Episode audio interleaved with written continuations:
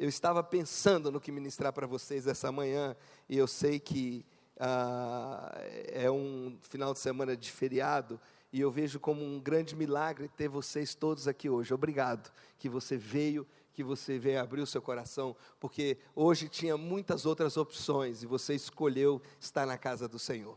Então eu estava orando e pensando no que ministrar, e nós estamos fechando um ano, fechando um ciclo e começando já já 2019. 2018 já foi, né? quase praticamente está aí.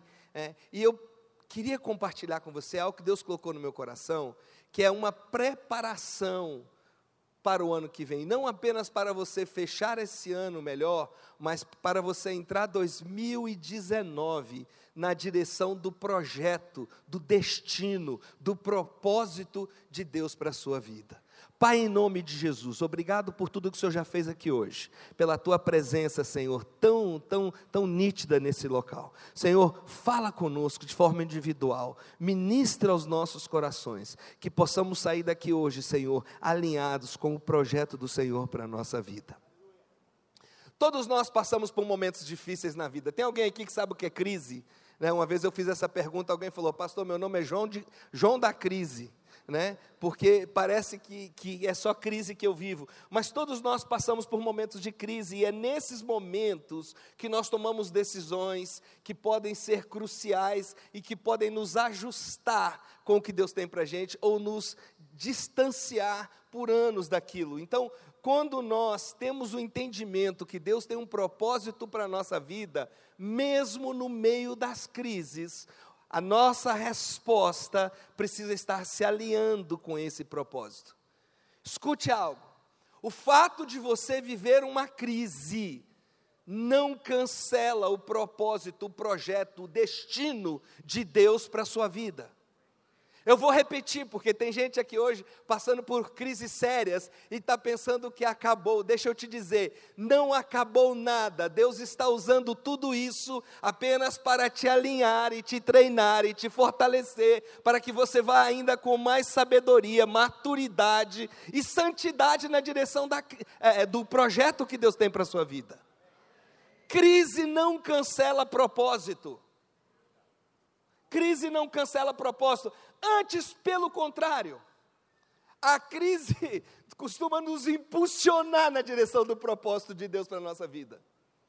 Tem um tem uma frase que nós usamos muito às vezes para consolar as pessoas, dizendo assim: Deus não te dá luta maior do que você possa suportar. Alguém aqui já usou essa frase? Eu já usei. Eu já preguei sobre essa frase ainda problema é que ela não está na Bíblia. O problema é que ela não é bíblica. bíblica. Pastor, mas peraí, tem um negócio assim que Paulo falou, não tem? Tem. Ele falou que Deus não nos dá tentação, fala tentação. É, é tentação, não é prova, é tentação. Não é tribulação, é tentação. Maior do que a gente possa suportar junto com a tentação, ele abre a porta do escape. Ninguém tentado pode dizer assim: eu não tive como resistir, foi maior do que eu. Não, tinha um escape maior. Por exemplo, aquele pudim de madrugada na minha geladeira, que fica chamando o meu nome, eu às vezes digo foi mais forte do que eu, mas não foi. Havia uma maneira de correr. Tem alguém aqui que entende o que eu estou falando? Né? O pudim fica me chamando, me chamando. E alguns, eu vou. A tentação, ela não é maior nunca do que a gente possa aguentar. Mas a provação, as tribulações são. Aliás, se nós pudéssemos aguentar as tribulações e as provações, nós buscaríamos Deus quando? É justamente no momento da pior crise que nós costumamos dizer: Deus, eu não aguento, eu não posso carregar isso sozinho, eu não tenho mais. Essa luta é maior do que eu consigo carregar. Por mais que eu entenda a intenção que a gente fala, eu falei isso tanto para tanta gente, não, Deus, se você está passando por isso, você, você vai porque Deus não te dá coisa. Não, não, Deus dá sim coisas, hum, hum, a, a vida te traz, a tentação é uma escolha. As tribulações, não. A vida muitas vezes te presenteia com coisas que você não aguenta carregar. Porém, porém, porém, nesse momento, se você busca a Deus, você conhece o poder de Deus que se aperfeiçoa na sua fraqueza, e nesse momento você se torna, sendo fraco, se torna forte em Deus, e nesse momento você se alinha com o projeto, com o destino de Deus para a sua vida. A, a, a ideia-chave dessa mensagem, e eu tinha um professor que sempre falava isso, eu vou repetir aqui. A ideia-chave da minha mensagem hoje é o seguinte: você vai se alinhar com o projeto de Deus para a sua vida. Amém? É, e ele falava assim, porque se eu me perder no meio da mensagem, eu não, não, não consegui chegar na conclusão, você já sabe onde eu queria chegar. Que é isso, você vai se alinhar com o projeto de Deus para a sua vida. 2019 vai ser o ano de você viver o propósito de Deus na sua vida. Posso ouvir um amém? Deus tem um destino. Pode aplaudir. Se vai aplaudir ao Senhor, faça o. Como diz lá no meu governador Valadares, Minas Gerais, faça-o de com força. Toda pessoa tem um destino, tem um sonho de Deus, tem um projeto de Deus. E você precisa entender isso. Você não é um desastre. Você não é alguém que nasceu. Não interessa é, é, as circunstâncias do seu nascimento. Você não é um acidente. Deus criou você com um propósito, com um projeto.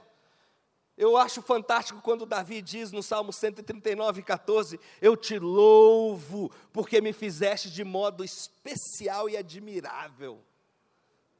É? Eu acho que é, essa aqui é a minha tese. Eu acho que Davi era argentino, justamente por causa desse versículo aqui. Eu imagino Davi se olhando no espelho e dizendo assim: Eu te alabo porque me hiciste de forma especial, admirável. Não, Davi, Davi sabia, tipo assim, eu sei que eu tenho meus problemas, mas eu sou fantástico, eu sou, não, não é eu, mas Deus me fez assim. Deus me fez uma pessoa especial, ele diz, as suas obras são maravilhosas, ele estava falando dele. O Senhor me fez de forma fantástica, admirável. Senhor, suas obras são maravilhosas.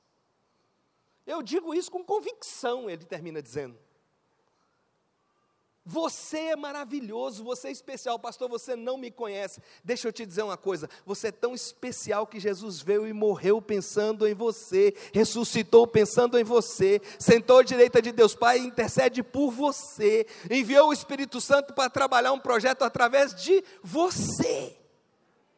Você é especial e você tem um destino, um projeto a ser cumprido. E escute, o projeto que você cumpre hoje, ele vai refletir em toda a sua família, em toda a sua geração. Pastor Samuel não tinha a menor ideia quando ele começou a igreja aqui, lá em Londrina, na, na tenda ali onde o povo jogava pedra. Eu escuto essas histórias de anos, é, enquanto o culto acontecia, e o pastor Davi ficava correndo, escondendo e aprontando lá, diz que ele era o mais agitado da turma.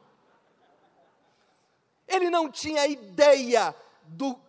Enquanto ele cumprisse o projeto de Deus para a vida dele, tudo se alinharia e a sua geração, os seus filhos, os seus netos, os seus bisnetos entrariam num projeto de bênção. É, Abraão andando com a sua mulher estéril, ele não tinha ideia que se alinhando com o projeto de Deus, ele ia se tornar pai de nações, ele ia se tornar o grande patriarca. Nós não temos ideia do que vai acontecer. Noé tinha uma pequena ideia, porque Deus falou com ele, mas você acha que Noé imaginava que construindo a arca e salvando a sua família, ele participaria de um grande, usando uma palavra atual, reset de Deus sobre a terra e começar algo que, que influenciou a todas as nossas gerações até hoje? Quando nós nos alinhamos no projeto de Deus, nós construímos um caminho para os nossos filhos. Um dia, um senhor e uma senhora, o Mr. e a Mrs. Graham, entenderam que era propósito de Deus entrar com um grupo de homens de negócios em oração, um grupo de, de empresários que oravam, e eles cederam um bar, um, um, um, como vou dizer, um galpão no fundo da sua casa, para que esses homens se reunissem e orassem. E ali nessas orações tinha um pequeno menino chamado Billy, sentado e vendo o fogo descer ali naquelas orações. Eles só se alinharam com o propósito de Deus, e ao se alinhar com o propósito de Deus, veja a unção que veio sobre esse Billy, que se tornou o Billy Graham que nós conhecemos. Nós não temos noção, muitas vezes nós nos preocupamos com os nossos filhos, com a nossa família, nós ficamos sem dormir pensando: meu Deus, esse mundo está tão perdido, o que vai ser dos meus filhos, como vai ser dos meus netos? Deixa eu te dizer: se alinhe com o projeto de Deus para a sua vida, que a bênção de Deus vai descer sobre toda a sua geração. Se alinhe com Deus, busca saber, Deus, qual é o meu propósito. Ah, mas eu, eu não gosto de ser oferecido. Você não é oferecido, você tem um propósito. Jesus disse em João 15, 16 e 17, João capítulo 15, 16 e 17, ele deixa claro: vocês não me escolheram, mas eu os escolhi para que vocês, para irem darem frutos, frutos que permaneçam a fim de que o Pai lhe conceda o que pediram em meu nome. Este é o meu mandamento: amem uns aos outros, vão e dê frutos, dê frutos. Se alinhe com o propósito de Deus. Ah, o meu propósito é o céu. Eu, o propósito de todo mundo é o céu. O destino de todo mundo é o céu. Mas onde estamos hoje até o céu, tem muita coisa que Deus quer que a gente faça aqui. Tem uma história que temos que construir aqui. Pastor, como eu posso saber o meu destino? Ou propósito, usando a palavra destino, propósito aqui como semelhantes. Como eu posso saber o meu destino? Existem alguns indicadores. Primeiro indicador é o desenho. Deus te desenhou de uma maneira própria para você cumprir o seu destino. Por exemplo, tem gente que acha que o destino dele é jogar futebol. E até hoje está esperando receber uma ligação da diretoria do Tubarão dizendo: vem porque você vai ser o nosso craque. Só que você foi gordinho desde pequeno. Você nunca foi atleta. E você já está com 48 anos e isso até hoje não aconteceu. E tem gente dizendo: esse é o meu destino. Não. Nós somos desenhados de uma forma correta para cumprir o nosso destino. Por exemplo, eu confesso para você que se eu fosse escolher o meu destino, eu seria cantor. Pensa num homem que sabe cantar, meu irmão. Tem talento. Tem talento. Só não tem voz. Eu tenho tudo que o cantor precisa. Só não fui desenhado com uma voz para isso. Então, no desenho de Deus, da forma que você foi criado, já indica o seu destino. Em segundo lugar, a segunda coisa que indica destino, que indica o propósito de Deus para a sua vida, é o desejo. As coisas que você gosta. Por exemplo, ah, o propósito de Deus para minha vida é um ministério infantil, mas eu não suporto criança. Não, tem gente que, que vê um grupo de criança brincando no corredor, o que, que ele faz? Ele chega, senta no chão, ai que coisa mais linda, tem um pendurado no cabelo, outro enfiando o dedo no ouvido, e ele ali rindo e aí se divertindo, é assim ou não é? E tem alguns que vai andando no corredor da igreja, vê as crianças assim, vou passar no outro corredor. Então, o desejo do nosso coração, as coisas que Deus coloca aqui dentro, é, é, claro que a Bíblia diz que o coração é enganoso, que o coração perverso, a gente precisa de vigiar o coração, mas eu não estou falando do coração daquele que anda com Deus, eu estou falando daquele desejo que a gente vai vendo, uau, tem coisas que está aqui dentro, sabe? É, pastor, eu estou sentindo um desejo assim de, de, de passar horas e horas na sala de oração, sabe? Eu estou sentindo um desejo de, de me aprofundar na leitura, no estudo das Escrituras eu estou sentindo um desejo, sabe, pastor, de, de pintar e pintar quadros é, que, que expressem a glória de Deus. Será que, que é Deus que está falando isso para mim? Meu irmão e minha irmã, eu te garanto, não é o diabo que fala essas coisas com ninguém. O diabo nunca vai te mandar para a sala de oração, nunca vai te mandar cumprir o projeto de Deus, ler a Bíblia e nem usar os talentos que Deus te deu para expressar a glória do Senhor. É Deus que está falando isso com você. Então, o desenho, a forma que fomos criados, indica o nosso destino, os desejos indicam o nosso é, é, é, destino, e o terceiro, que as pessoas não gostam muito, não, mas eu vou dizer uma coisa: quantos aqui gostam das promessas de Deus? Sabe, sabe aquelas igrejas pentecostal que falam assim: levanta a mão porque eu vou te dar uma palavra. Levanta a mão aí. Então, levanta a mão aí que eu vou te dar uma promessa. Quer receber? Está preparado, crente?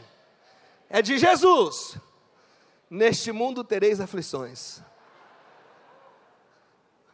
Essa eu não quero, não, pastor. Mas Jesus disse isso.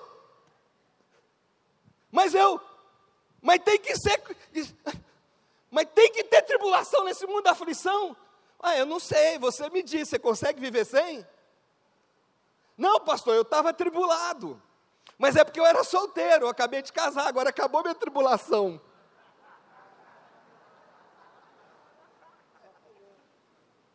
Não, pastor, eu era tribulado, Marcelo, mas é porque a gente não tinha filho. Agora Deus, Deus, deu filhos para a gente ainda nasceu gêmeos. Acabou a minha tribulação. Tudo isso é bênção. Mas todo estágio de bênção vem acompanhado com as suas lutas. Todo momento da vida tem as suas tribulações naturais. E no meio dessas tribulações nós nos topamos com desastres. Fala desastres. Desenho, desejo e o terceiro indicador de destino é desastre no meio dos nossos desastres, no meio das nossas maiores crises, se nós mantivermos o coração correto em Deus, nós muitas vezes é no meio da crise que descobrimos o nosso destino.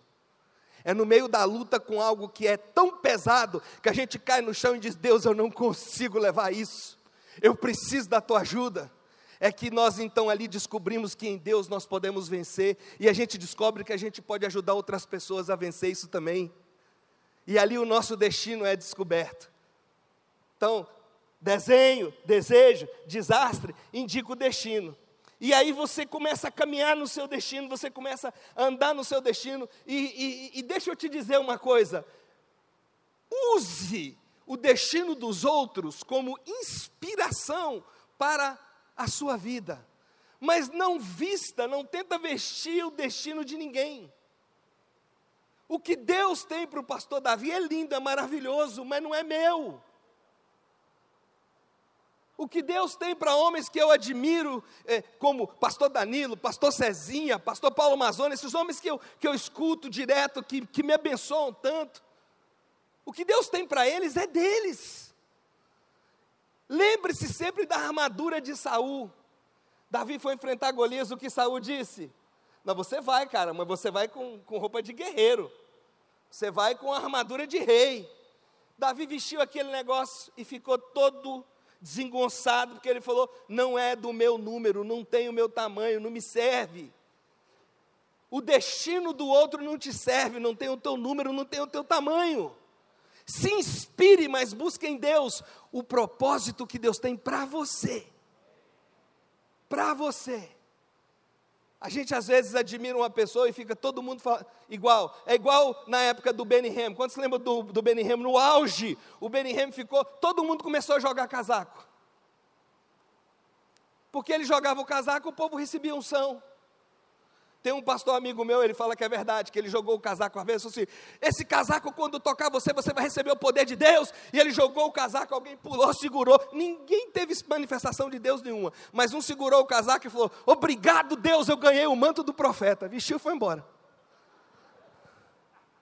Às vezes nós vemos um ministro de louvor, que Deus usa ele, e ele tem uma particularidade, não sei, oh, não sei, vamos, vamos pôr essa do. Oh. Ou pode ser a do cabelo? Uh! E todo ministro de louvor acha, tem que ser idêntico. Não, não tem que ser, Deus vai te usar do jeitinho que você é. Da sua forma de ser. Seja inspirado, e às vezes a gente escuta tanto que a gente faz parecido por um tempo e a gente vai encontrando o nosso caminho, não tem problema nenhum nisso, isso faz parte, faz parte do nosso crescimento. Mas, vista a sua armadura, agora, deixa eu te dizer uma coisa: são dez testes que você precisa vencer para entrar no seu destino. Eu até queria pregar os dez testes para você o pastor Davi falou que eu posso pregar até as duas da tarde. Porém, ele me disse que ao meio-dia vocês vão embora. então eu estava orando e perguntando a Deus os dois ou três ou quatro no máximo que é importante para vocês aqui. Aquilo que Deus quer falar essa manhã para vocês. E baseado na vida de José, José teve que cumprir e vencer algumas provas, alguns testes para pisar no seu destino. E eu quero compartilhar uns dois ou três com vocês. O primeiro teste é o teste do orgulho, anota aí. Nós nunca vamos alcançar o projeto de Deus para a nossa vida se a gente não vencer o teste do orgulho. Em Gênesis 37, 1 e 2, diz assim: Jacó habitou na terra de Canaã, onde seu pai tinha vivido como estrangeiro. E essa é a história da família de Jacó. Quando José tinha 17 anos, pastoreava os rebanhos com seus irmãos ajudava os filhos de Bila e os filhos de Zilpa, mulheres de seu pai, e contava ao pai a má fama deles. Alguém aqui já teve um irmão dedo duro? Alguns ficaram olhando para mim, ficaram olhando para mim com a cara tão séria. Eu sei, o dedo duro era você, né? Ele provocava a ira dos irmãos. Ninguém gosta de bater muito em José, porque José é um tipo de Cristo. Então é meio uma pessoa assim, não bate muito José não, porque José, ele é uma tipologia de Cristo. Então assim, não vão mexer muito, deixa ele quietinho lá. Gente, mas esse José era intragável quando jovem. A gente vê ele, ele tendo sonhos do que Deus ia queria fazer na vida dele, ele não entendia o propósito de Deus. Ele tinha um sonho que indicava o seu destino, mas ele interpretava de acordo com o seu orgulho e com a sua imaturidade. Por exemplo, Deus nunca disse para ele que os irmãos dele iam ser escravos dele, iam ser subjugados, iam, iam estar tá, é, humilhados por ele, ele ia ser exaltado, assim, na forma que ele, como criança, contou para os irmãos. Ele teve um sonho que ele se sobressaía. Deus dizendo para ele: Olha, eu vou te levar mais além do que os seus irmãos e você vai ser bênção para eles. Ele chega para os irmãos e diz assim: Seguinte, tive um sonho de Deus, o que, que é? eu vou mandar e vocês tudo vão se prostrar diante de mim. E os irmãos dele já estavam com ele por aqui, sabe por quê? Porque ele era o queridinho do papai. Tão queridinho do papai que o papai fez um terno colorido para ele. E ele andava com aquele, com aquele, usando a, a linguagem aqui do, da região de vocês, com aquela japona colorida, para lá e para cá. E quando ele via os irmãos já falava lá, ó, lá vem o colorido lá, lá vem ele com a cajapona dele, olha lá, ó. Pai, pai, estão fazendo isso, isso e isso. E chegava lá, e aí, sabia que eu sonhei que, que eu vou ser maior do que vocês? Que vocês vão tudo ter que prestar continência para mim? Posso te dizer uma coisa? Primeira coisa que você precisa vencer para entrar no seu destino é o orgulho. Porque a Bíblia é clara em dizer o orgulho precede a queda. E muitos estão sempre caindo e tomando bomba. Quando estão a ponto de entrar no destino, tomam bomba e tem que voltar atrás de novo. Alguém fez o Enem aqui esse ano? Ok. Quando a gente faz o Enem e passa, glória a Deus. Quando não passa, tem que fazer o quê? Diga, de novo. E quando não passa de novo, o que, que tem que fazer? E quando não passa de novo? E tem gente que não passa as provas que tem que passar para entrar no seu destino estão vivendo de novo, e de novo, e de novo, e de novo, sem nunca entrar no projeto de Deus para a vida deles. Nós precisamos cuidar do orgulho no, no, coração. A primeira coisa que você tem que entender é: o sonho é de Deus. Quem vai dar é Deus. E se Deus vai te dar, para que você está tão orgulhoso assim? Não é você, é Deus. Ah, eu vou ter um grande ministério. Você vai ter, ou Deus vai te usar para um grande ministério? Ah, eu, você, ou Deus vai fazer isso através de você. Então a primeira coisa é Deus que faz. Para a gente andar um pouquinho mais rápido, a segunda coisa é não fique se gabando, tirando onda do seu sonho com os irmãos, as amigas solteiras. Você vai e aí, olha, eu tô namorando aquele fulano ali. A outra fala assim: "É feio, pobre, tem o pé, tem um encravado e mora longe. Eu vou casar com outro ali, ó. Bonitão. Olha lá. Não precisa nem trabalhar. Porque o pai dele sustenta ele. Em outras palavras, vagabundo. Não precisa nem trabalhar Fica dentro de casa jogando videogame o dia inteiro, de tanto dinheiro que tem. Mas é bonito, olha lá. Às vezes Deus nem fez as coisas. Eu lembro de uma discussão de seminário, de dois amigos discutindo, um dizendo para o outro assim: a minha igreja vai ser muito melhor do que a sua, por causa disso, disso, disso, disso, disso. Rapaz, vocês estão estudando seminário ainda e já estão discutindo, já está gabando-se, como diz lá no interior de Minas Gerais, gambando-se, sendo, sendo já orgulhoso de algo que nem aconteceu ainda. Tire o orgulho do seu coração. Deus acabou de te dar um carrinho zero. Aí você chega na igreja, estaciona o carro e sai fazendo gracinha. Isso que é carro, né? Esses demônios que os irmãos vêm montado para a igreja, não. Olha aí, ó. Deus acabou de te dar um pouquinho de dinheiro e você já está tirando onda com outro que tem menos. Deus acabou de fazer a sua célula multiplicar um pouquinho e você está falando para outro o quê? Só cinco pessoas na sua cela esse, esse tempo todo? Ah, não, meu filho. Tem que fazer igual eu. Não se gabe daquilo que Deus está fazendo. Pare com isso. Entenda que é Deus que faz. Diga, é Deus que faz. Amém? Você tem uma família abençoada? Sabe quem te deu? Sabe quem fez? Deus, que se dependesse de mim e de você, a gente estava lascado. Claro que a gente tenta seguir os propósitos, mas se não fosse a misericórdia do Senhor. Você tem uma célula abençoada, cadê os líderes de célula aqui? Claro que você tem que fazer a sua parte, mas se Deus não aparecer lá, você está lascado. Hoje eu vi aqui em cima esse povo precioso, lindo, o pastor Davi falando. Se você conhece alguém, corra lá em cima e dá um abraço para ela. Eu não conheço, não, mas eu quero abraçar. Coisa linda isso aqui. Isso é a vida da igreja, pastor Davi. Isso aqui é assim, ó, tem vida nesse local. Deus está aqui. 64 novos convertidos, gente se integrando no ministério. 64 vidas que estão entrando na visão e sendo transformadas. Isso é a vida de Deus.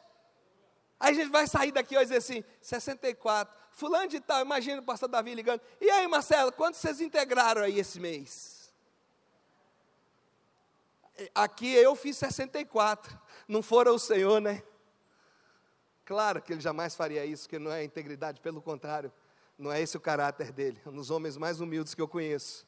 Mas nós cometemos esse erro, uma coisinha que a gente tem e a gente já está achando que tem muito. E aí Deus fala: pá, tomou bomba, volta, tem que repetir de novo.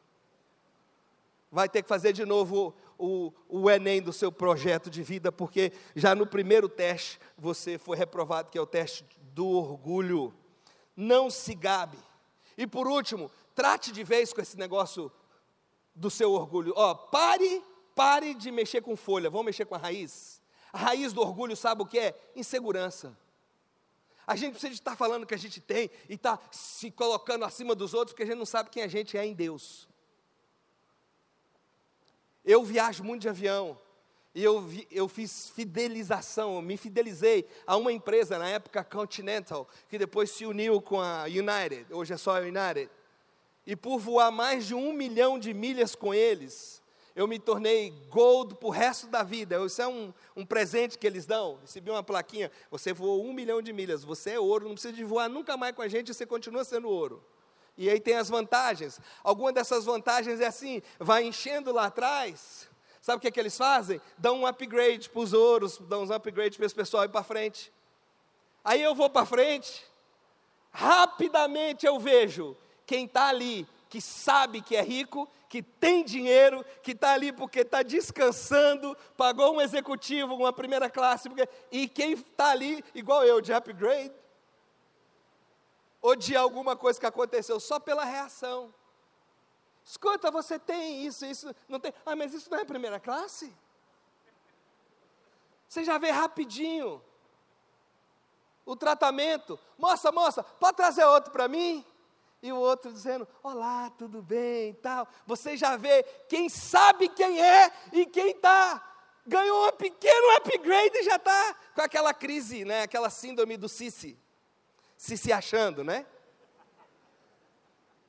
Por uma coisinha que Deus fez. Deus te deu uma multiplicação, você já está achando que você é o cara. Mantenha a humildade. Deus não tem compromisso com orgulho em área nenhuma da nossa vida. Deus prospera o humilde. Posso ouvir um amém? Então, o primeiro teste que você tem que passar é o teste do orgulho. Você precisa ser aprovado nisso.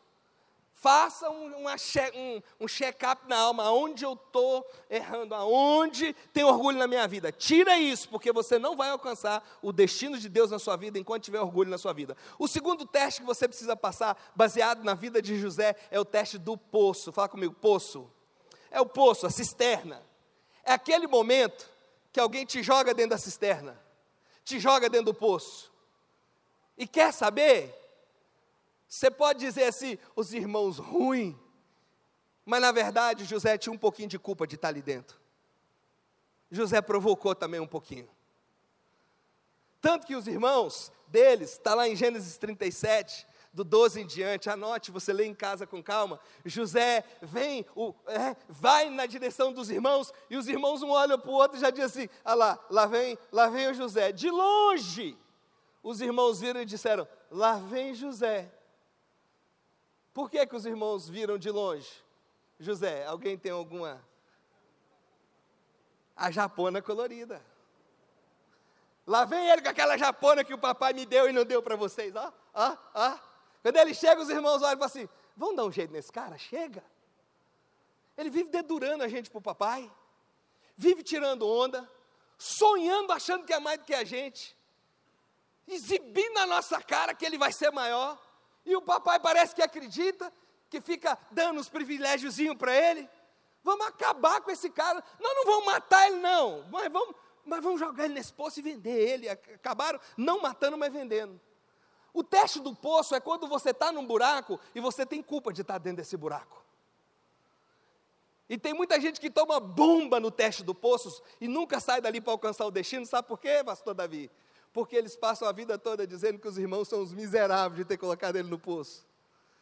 Eles nunca veem os seus erros. Às vezes a gente vai aconselhar pessoas que elas começam dizendo assim: sabe o que aconteceu, pastor? A, a culpa de eu ser assim. Gente, eu sei que isso é verdade, mas a gente abusa disso também. Tem uma verdade por detrás disso. Mas a culpa de eu ser assim é porque no dia do meu casamento, minha sogra falou para mim assim: você nunca vai ser uma boa mulher. Minha filha, você está casada há 40 anos já. E até hoje o trauma do seu casamento foi uma frase da sogra. Sabe, pastor? Foi um trauma de infância, meu pai que fez algo comigo, por isso que até hoje, com 45 anos, eu não consigo ficar trabalhando firme em emprego nenhum, Aí eu fico em casa de cueca jogando videogame. O dia inteiro. A culpa são dos meus pais. Meus irmãos, para! Tem poço que a gente está nele e nós temos culpa de estar tá nele. E a gente sim tem que pedir Deus, Deus limpa os traumas, cura o passado, mas nós precisamos assumir as nossas culpas. E nós precisamos entender que dentro do poço, a única razão, e tem gente que está me ouvindo aqui hoje, eu não falo isso porque é óbvio, e lógico que é óbvio, mas eu também falo isso debaixo de um, de um entendimento profético. Tem gente aqui hoje dentro de um poço, e você ainda não saiu desse poço porque você não entendeu que você tem participação nele, e você ainda não fez o que você precisa fazer dentro desse poço. A única razão de Deus permitir que a gente seja colocado dentro de um poço é para que a gente faça uma introspecção e a gente se acerte, para que a gente possa avançar. A função do poço não é para te matar. Podem até fofocar de você e dizer que você morreu. Lembram? Pegaram o, a japona colorida, levaram para o pai e disseram: Ó, morreu. Pode até dizer: Ó, não tem mais chance, acabou. Mas Deus não vai permitir que o poço te mate. O poço é o momento de você fazer a introspecção, de você ver o que você tem que mudar, de você ver o que você tem que transformar, de você se arrepender. Fala comigo arrependimento. Não, porque parece que essa palavra hoje em dia está ficando cada dia mais estranha por aí. Porque quando falar arrependimento se contrasta com uma outra ênfase exagerada que estão dando na graça. Não, não precisa mais se arrepender, não precisa se entristecer. Deus te ama do jeito que você é. Sim, Deus te ama do jeito que você é, a tal ponto que Ele te diz: arrependei-vos dos vossos pecados. O arrependimento, o quebrantamento, o entendimento que eu estou errado e eu preciso mudar a minha maneira de ser, não contradiz a graça de Deus, antes pelo contrário, é porque Ele nos amou primeiro, é que a gente tem condição de fazer isso. Então a graça de Deus verdadeira nos leva a cada dia mais fazer uma análise dentro de nós, e ela não nos leva à permissividade, mas sim à introspecção que a gente precisa ser mais parecido com o nosso Pai que Ele dá tudo para a gente. Para que a gente possa alcançar o nosso destino e permanecer nele, porque Deus não está preocupado em você alcançar o seu sonho. Você vai reparar que mesmo depois que você pisa no seu sonho, você vai, ainda vai ter mais provas ali, Deus vai continuar te fazendo crescer. Porque são nessas provas que o seu caráter cresce. O que mantém um destino sólido é um caráter sólido muita gente pisa no destino e perde o destino e toma bomba e tem que começar tudo de novo. Por quê? Porque não passou nos testes do caráter, não cresceu no seu caráter. Tem um. Existe um. espero. Bom, não vou escandalizar, espero, mas existe um, um grande.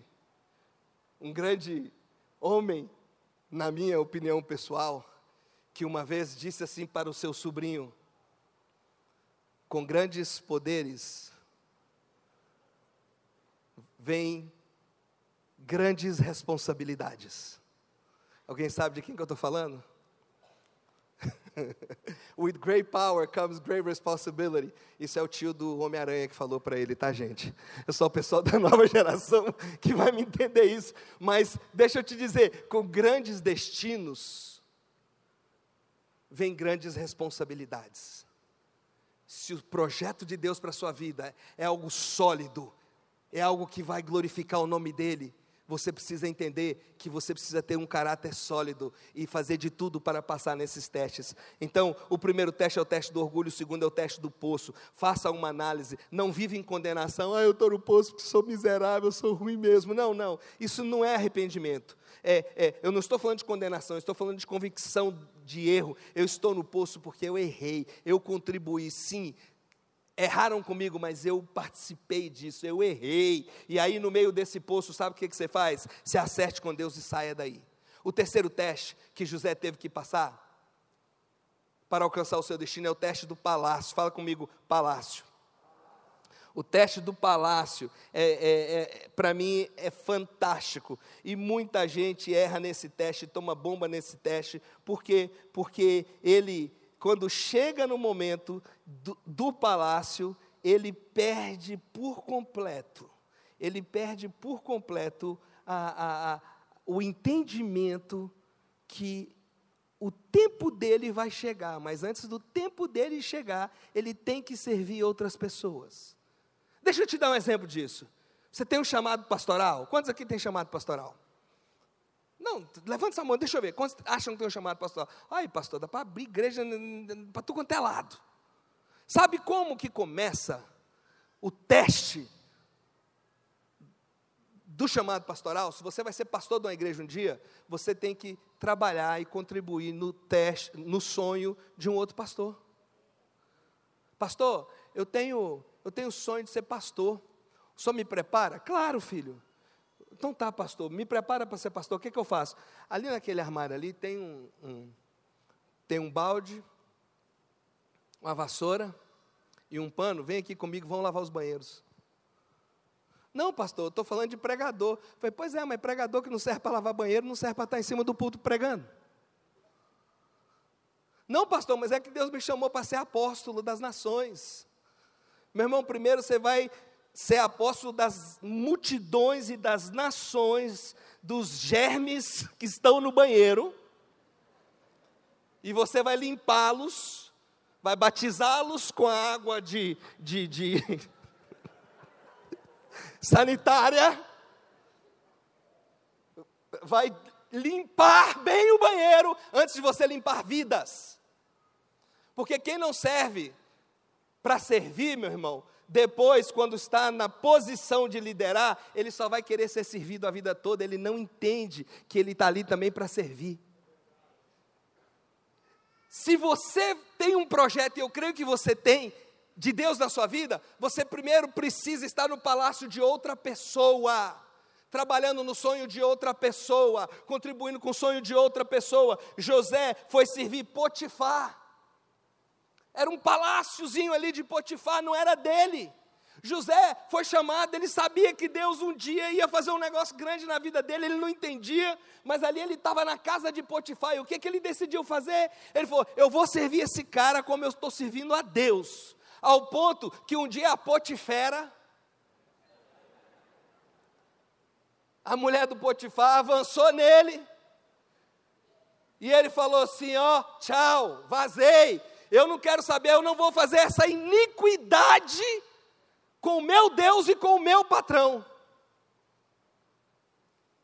Foi fiel, serviu, deu a vida, sabe? Ele ali ele fez tudo.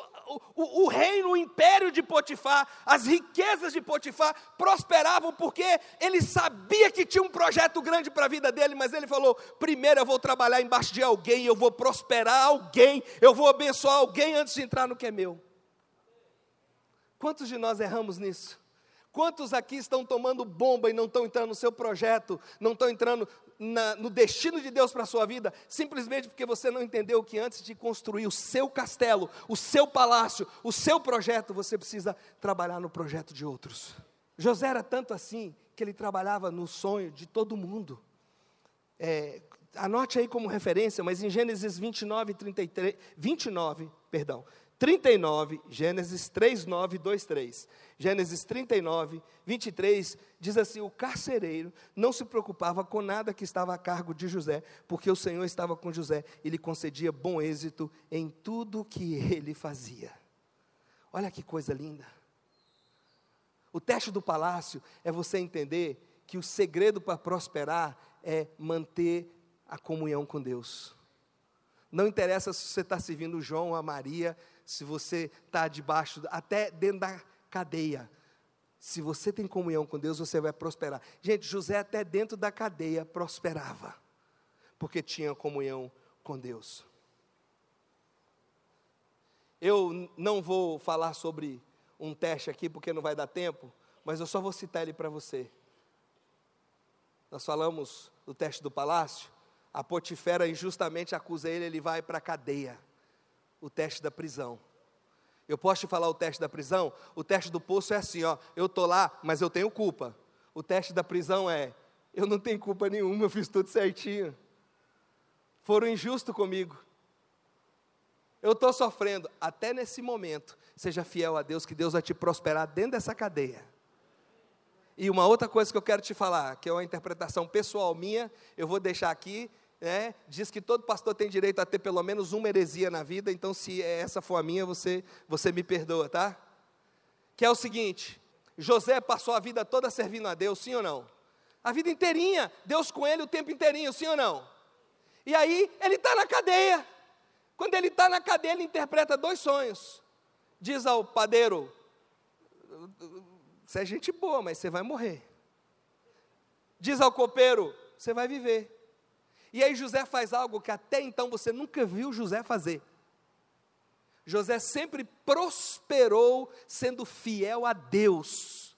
E naquele momento José vira para o copeiro e diz assim: já que você vai viver, e já que você vai servir de volta o faraó, deixa eu usar aqui as minhas conexões. Deixa eu usar aqui então você faz o seguinte: quando você estiver lá, você fala de mim. José, pela primeira vez, você vê ele manipulando a situação a favor dele. Primeira vez. E aí, eu para mim, assim que o copeiro for restaurado, naquela mesma noite, Faraó já podia ter sonhado e José está fora da cadeia. Mas essa é uma opinião pessoal minha, tá? Deus, quando viu aquilo, falou assim: Ah, José, ah, José, ah, na hora do gol, José. Na hora você vem mania, você acha que é. Se eu permitir que amanhã você saia daqui e está lá, você vai achar que é na manipulação que você vai prosperar. E não é, não. É me servindo, é na sua fidelidade comigo. Então, meu filho, mais dois anos aqui nessa cadeia. Só para você, quando sair daqui, ter certeza que quem está te tirando sou eu. E não é você. Toca o irmão do seu lado e diga assim: contato é coisa boa mas diga para ele assim: Deus não honra manipulação. É, Deus não honra manipulação. O que tem de gente, olha, o importante é ter contato para prosperar na vida. Meu irmão, olha, o contato é bom, o contato é maravilhoso, mas o que Deus honra é fidelidade a Ele, não é manipulação. E para terminar, eu, eu quero terminar com o teste do perdão.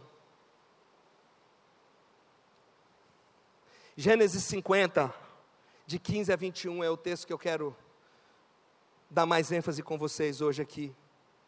Gênesis 50, de 15 a 21 diz assim: Vendo os irmãos de José que o seu pai havia morrido, disseram: E se José tiver rancor contra nós e resolver retribuir todo o mal que lhe causamos, então mandaram um recado a José dizendo: Antes de morrer, teu pai nos ordenou que disséssemos o seguinte: Peço-lhe que perdoe os erros e pecados dos seus irmãos que o trataram com tanta maldade. Agora, pois, perdoa o pecado dos teus servos. É, quando recebeu o recado, José chorou. O pai, meu pai morreu. Ele acabou de ouvir aquilo, ele chorou. Depois vieram seus irmãos, prostraram-se diante deles e disseram: Estamos aqui, somos os teus escravos faz o que você quer com a gente. Literalmente é, manda, que a gente obedece.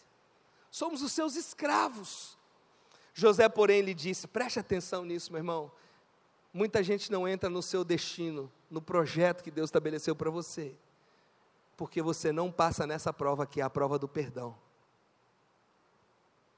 José, porém, lhes disse: Não tenham medo, estaria eu no lugar de Deus? Vocês planejaram mal contra mim, mas Deus o tornou em bem, para que hoje fosse preservada a vida de muitos. Por isso não tenham medo, ele repete. Eu sustentarei vocês, os seus filhos, e os tranquilizou, e lhes falou amavelmente. Quantos de nós no lugar de José naquele dia falaria assim: Eita, chegou a minha vez, chegou a minha hora.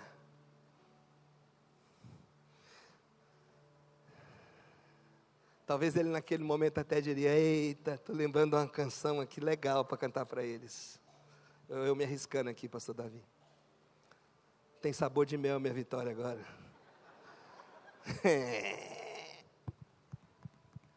Deus me honrou. Lembra? Vocês não valorizaram aí, ó a unção de Deus na minha vida. Seus carnais hipócritas, vocês roubaram a minha vida, vocês roubaram meu pai, roubaram a minha infância, vocês não sabem o que eu passei por causa de vocês. Não, eu perdoei, mas eu não esqueci. E outra, eu perdoo, mas vocês vão ter que pagar um precinho. O perdão Primeiro, ele não é opção, ele é obrigatório. Desenvolva o seguinte hábito: entra no seu quarto, ou quando você estiver sozinho dirigindo, olhe para o volante ou para o para-brisa que é mais seguro. E vê naquele para-brisa a cara do seu desafeto. Veja no sofá da sua sala a cara daquela pessoa que você está com a vontade de fazer uma massagem no pescoço dele? Aquele que você tem vontade de dizer assim: Senhor, eu não quero o mal dele, não, mas eu quero o bem dele, leve ele para o céu hoje. Vira para o sofá, briga, fala o que você tem que falar, põe para fora e diz: Eu te perdoo. Ah, mas ele não veio pedir perdão. O perdão não está condicionado ao posicionamento de quem vem. Isso é para ele. Essa é bênção para quem vai vir pedir perdão. Mas você não, você libera. Sabe qual é o melhor hábito que você pode desenvolver? É aquele que quando a pessoa que te feriu um dia cair em si e te procurar e dizer assim: Você me perdoa? Você dizer assim: Meu amado, e você vai poder falar amavelmente: Meu amado, eu já te perdoei, ó. Que bom que você está aqui hoje. Que bom isso aqui, me dá um abraço. Que bom que você reconheceu. Mas eu já te perdoei. Eu não levei esse peso sobre mim.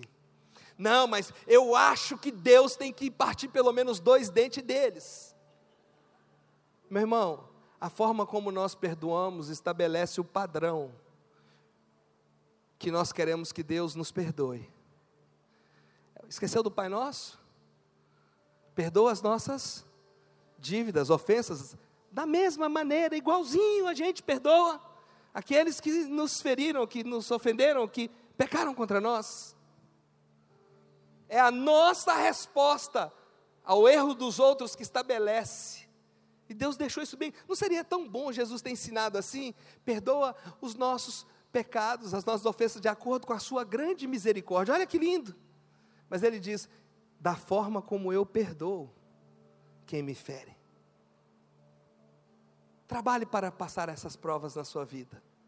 E entenda, Deus tem um destino para você. E se ele não está acontecendo, é porque Deus está te preparando, ou porque tem alguma dessas provas que você precisa passar. Eu vou terminar lendo, fique de pé, como diz um amigo meu, pastor Luciano Subirá, fique de pé para você achar que está acabando.